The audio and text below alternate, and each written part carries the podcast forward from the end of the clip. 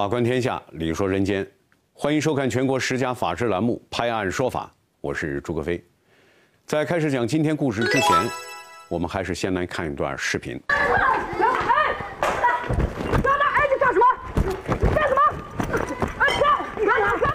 画面当中，这名怒气冲冲的女人，就是今天故事的主人公陈海燕。她说，一个月前相恋三年的男友闵金矿突然消失了，她多次上门和男友家人协商未果，这才爆发了冲突。那么，她的男友为什么会无故失踪？而男友的家人又为何会如此的排斥她呢？一可拍案，相恋男友无故失踪，苦苦寻找，一波三折。陈海燕说，她的男友闵金矿在一个月前突然消失了。为寻找男友，她费尽周折找到闵家。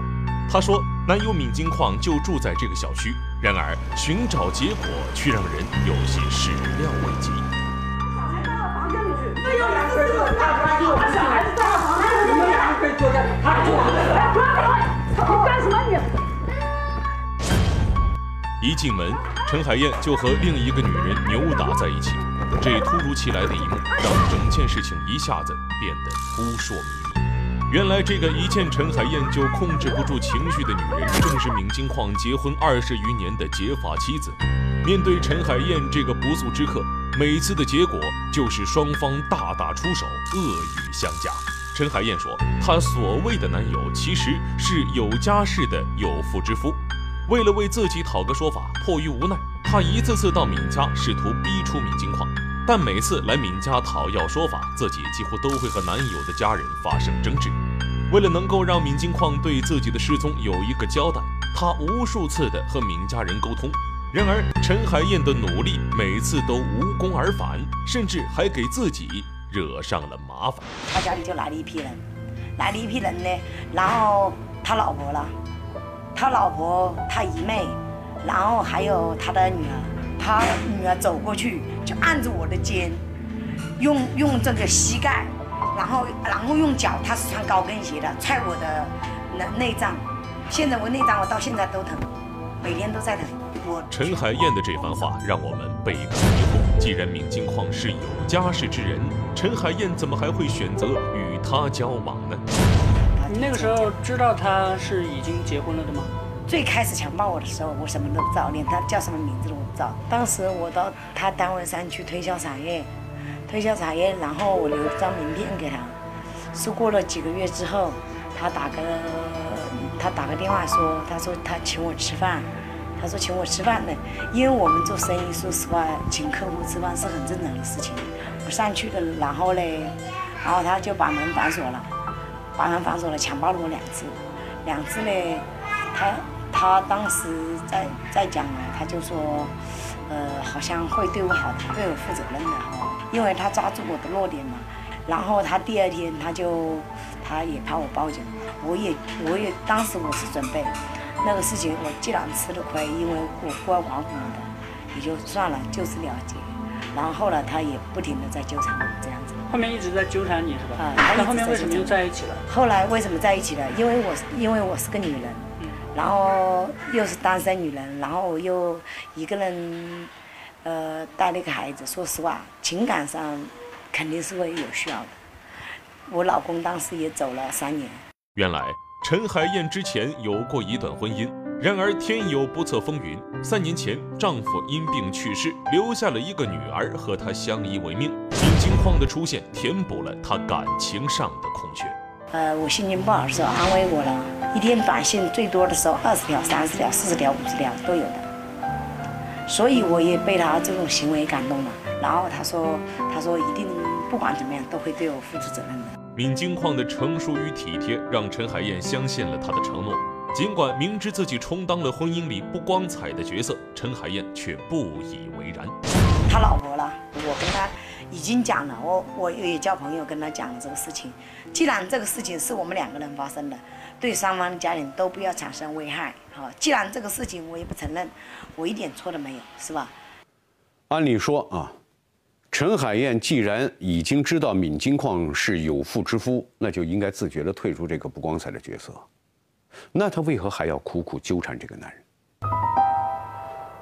原来这一切，都是因为她已经和这个男人有了一个女儿。人跟人之间毕竟是有感情的哈，时间长了，大家都有感情。他跟我讲，如果我们之间有个孩子更完美，而且会更长久，好。然后他说，生了孩子之后了，他会帮完我带小孩，他会对我负责任的。他说，这个责任是一辈子的。他承诺了不少次，都说是一辈子的。二零一三年，陈海燕为闵金矿生下一个女儿，原本以为女儿的出生会让闵金矿实现当初的承诺。不料，此时的闵金矿却性情大变。这个小孩子好依恋他的父亲嘛，然后我就找他来看一下这个孩子吧，看一下这个孩子，然后，呃，他就跟我等于是他目的不是看孩子，他是来通奸。他可能是一个小时左右他要走，然后小孩子抱了他的双腿，然后就说，呃，爸爸你别走。那个小孩子抓了把那个小孩子手撸开了，撸开了，然后小孩子就打开门。打开门，打开门跑出来追他。四楼，从四楼你就追下来，危险嘛？这么小的小孩。然后他就骑着他骑着电瓶车，也跟这个电瓶车差不多，就骑着跑了。闵金矿的冷漠态度让陈海燕很是失望。当初闵金矿可是一心想要她生孩子，然而孩子出生后，闵金矿却不闻不问。究其原因，原来是自己没能为闵金矿生下一个儿子。是我在怀孕之后。他说最好生个养个男孩，然后叫我去做非法的去造嘛，等于是 B 超嘛，B 超现在是非法的，然后叫我去照是男孩是女孩，因为我找不到这种关系，他也没带我去。怀孕期间他半年都没照顾过我，就是因为她是女孩，就是因为她是个女孩，一生出来是女孩，一百天她都从来没迈过我家门口半步。都说种下怎样的孽缘，就会尝到怎样的苦果。陈海燕明知闵金矿有家庭，还依然不顾一切地为他生下女儿。如今呢，惨遭抛弃，他也只能打掉要往肚里头咽。他难道没有意识到，他和闵金矿的这种行为已经触犯了法律，涉嫌重婚了吗？闵金矿作为一个有妇之夫，他还跟陈海燕同居生活在一起，这种行为是对他婚姻的背叛，对他妻子的背叛。也是对婚姻法规定的夫妻之间忠实义务的违反，这个行为既是不道德的，也是违法。另一方面呢，我们来看一下陈海燕的行为，她呢是后来已经明知闵金矿是已经结婚的人了，但是还跟他共同生活在一起，而且还生下了一个女儿。那么她这种行为也是属于。第三者插足的这种行为，这个行为虽然它不会涉及到什么法律责任，但是呢，在道德上是应该受到谴责的。如果这个陈海燕和闵金矿他们不仅是同居生活在一起，而且呢还是以夫妻名义共同生活在一起的话，那么他们两位都还涉嫌可能构成。重婚犯罪。好的，谢谢律师啊。我们接着来讲故事。经过与闵金矿家人的多次战争，陈汉燕也终于知道，这段孽恋呢，早已不值得留恋了。只是两岁的小女儿始终让她放心不下，因为之前和已经去世的丈夫有了一个女儿，这些年呢，她又是独自一个人风里来雨里去的，原本生活就不堪重负。那么现在，加上了一个小女儿，这母女三人的日子就更是雪上加霜了。那么事情真的像陈海燕所说的那样，是因为自己没能给闵金矿生下一个儿子而惨遭抛弃的吗？他们之间又有着怎样不为人知的故事呢？二克拍案，昔日爱人各执一词，情敌相见，分外眼红。最后，在陈海燕的陪同下，记者来到了闵金矿的住处。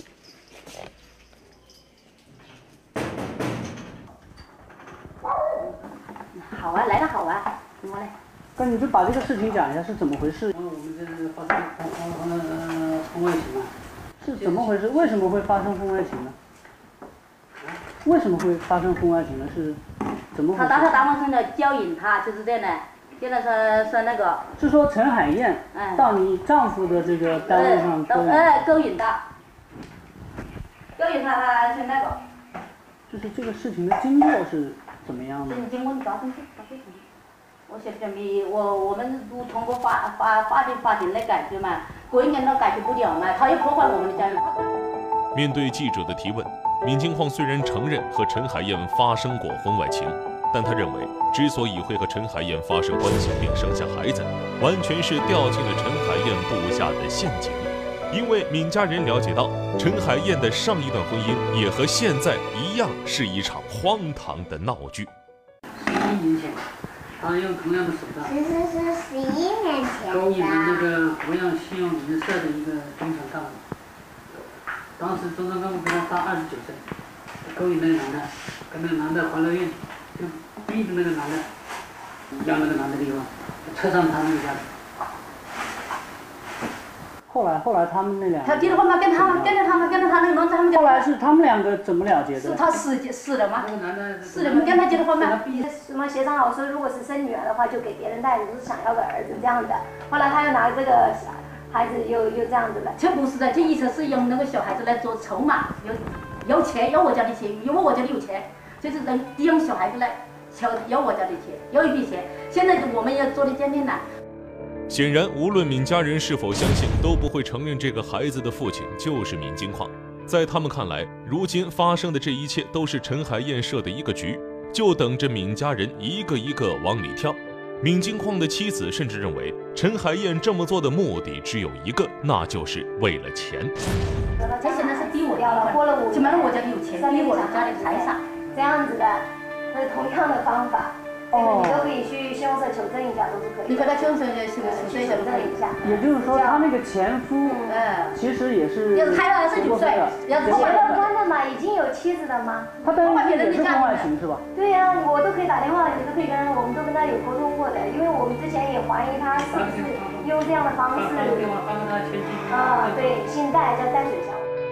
为了求证闵家人说的话是否属实，记者拨通了陈海燕已故丈夫的前妻戴水娇的电话。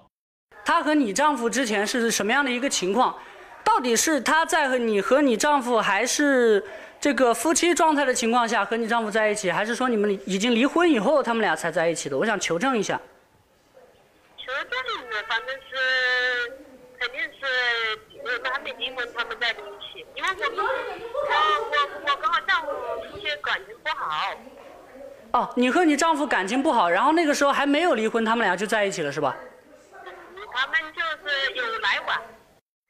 闵金矿的家人坚持认为，这段婚外情的始作俑者就是陈海燕，而对于这段婚外情的另一方闵金矿，在他们看来是无辜的，因为在闵家人眼中，闵金矿不是这种人。我老公是很正派的。现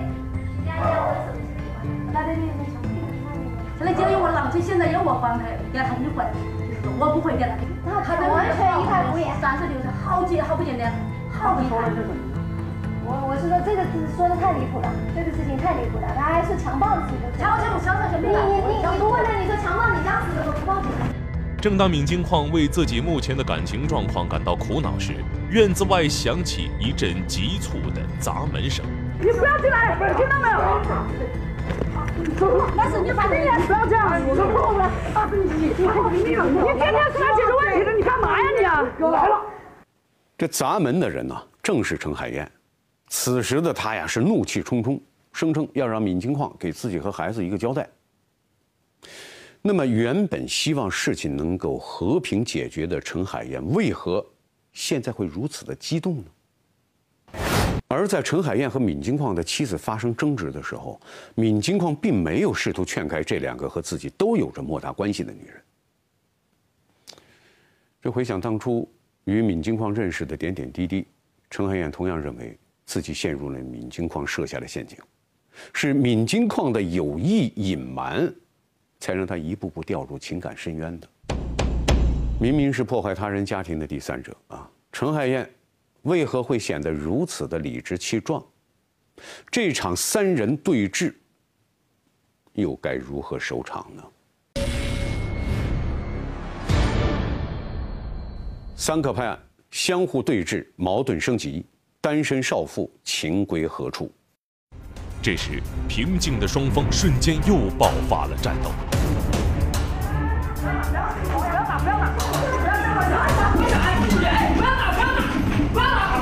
别打，别打，别打，别打！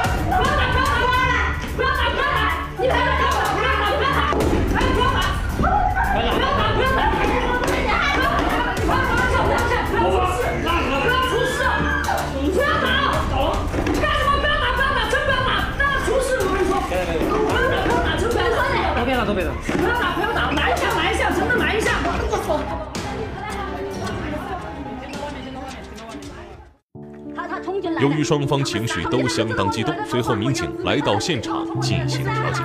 你要么这样的，你双先到派出所去坐下来慢慢讲吧，有什么事情先去派出所，可以吧？你的鞋子，你鞋子，你的鞋子呢？你的鞋子呢？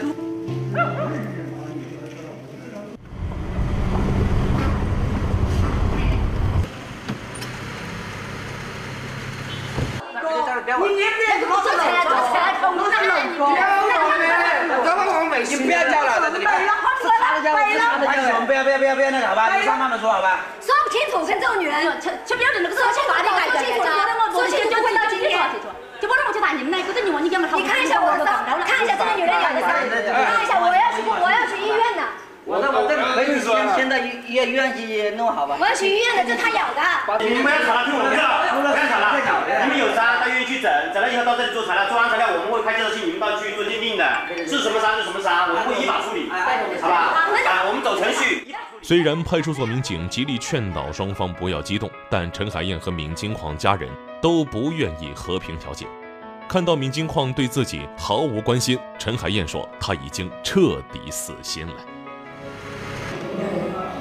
这里就是准备好大的包，这里肿瘤好大的包是吧？嗯。他这个是拿什么打的呢？那我当时我怎么知道他肯定是打？那还有哪里有？肯定不是用手打的。还有哪里有伤？他的哪里有伤？这里嘛，脸咯，脖子咯，肘子咯，看了。就是现在得知他们家里这种态度，现在打算怎么办？就这件这个感情纠纷，现在打算怎么办？打算怎么办？打打打人就是霸道，他这这样武力对我解决，那那怎么办呢？本来这个事情是是，本来这个事情我一直都是说，今天早晨都跟他打电话，但还是这样子。你是想怎么样解决？我想是怎么样解决？这个孩子抚养费归他出，他如果出少的话噻，协商，协商如果协商钱太少，孩子给他。我他是觉得我要我要留回来那个他是觉得我要就是他不能不给他是。那我我也该维护我自己的自身权利了。嗯。我我我我我何况我是我是在不知情的情况下当了小三。对于这次被闵家人打，陈海燕心里很不服气。即使自己背上再多的骂名，她也希望能为女儿争取到相应的权利。更让她气愤的是，闵家人根本不承认孩子是闵金矿的亲生骨肉。为了证明自己的清白，闵金矿答应与陈海燕的小女儿做亲子鉴定。经过鉴定，闵金矿是陈海燕小女儿父亲的概率高达百分之九十九点九九九。鉴定机构给出的鉴定意见是在不考虑同卵多细胞胎和近亲的情况下，可以认定闵金矿和陈海燕小女儿之间存在亲生血缘关系。闵金矿是陈海燕小女儿的生物学父亲。他肯定是是吧？企图是肯定是不好的。他当初，当时我我我以为是情感的问题哈，是吧？现在这个事情是很多的，是吧？然后后来我现在我知道了，他是在利用我生个儿子。既然闵金矿是孩子的亲生父亲，那么对陈海燕这个女儿，闵金矿是不是有着不可推卸的抚养义务呢？现在亲子鉴定结果已经出来了，闵金矿已经认定了，确实是这个孩子的亲生父亲，所以他必须对这个孩子承担抚养的义务。作为一个非婚生的孩子来讲，他的法律地位和婚生的孩子是完全一样的，所以不管闵金矿和这个陈海燕他们日后是否结婚。但是他们对这个孩子的抚养的义务和责任都是已经成立了，并且应该要依法履行。此时，冷静下来的陈海燕说：“她和闵金矿的这段畸形情感，就像一朵诱人的毒玫瑰，一旦经不起诱惑，就会让碰触它的人饮恨终生。”当陈海燕决定跟这段不光彩的感情说再见的时候，对于她和闵金矿而言，都是一种解脱。无可否认，陈海燕如今遭受的痛苦是她咎由自取。如果当初能果断地斩断孽缘，也许今天的一切就不会发生了。但是命运的字典里头从来没有如果，只有后果和结果。在这儿，我们仅仅希望啊，两败俱伤后的他们，能够真正的反思自己曾经的冲动与鲁莽，各自承担起对女儿的责任，不要再让孩子为你们不道德的行为买单了。婚姻需要忠诚，这是老生常谈的话题。在这个故事里头，我们看到了一个男人对婚姻轻佻的态度，也看到了一个执迷不悟的女人为爱不惜背上所有骂名。但是最后，他们又能得到什么呢？在这里，我们希望婚姻当中的人们能够恪守婚姻的忠诚，得不到的爱。不要越过雷池。触及婚姻底线的人，只会让自己和爱人都背负沉重的枷锁，更得不到真正的幸福。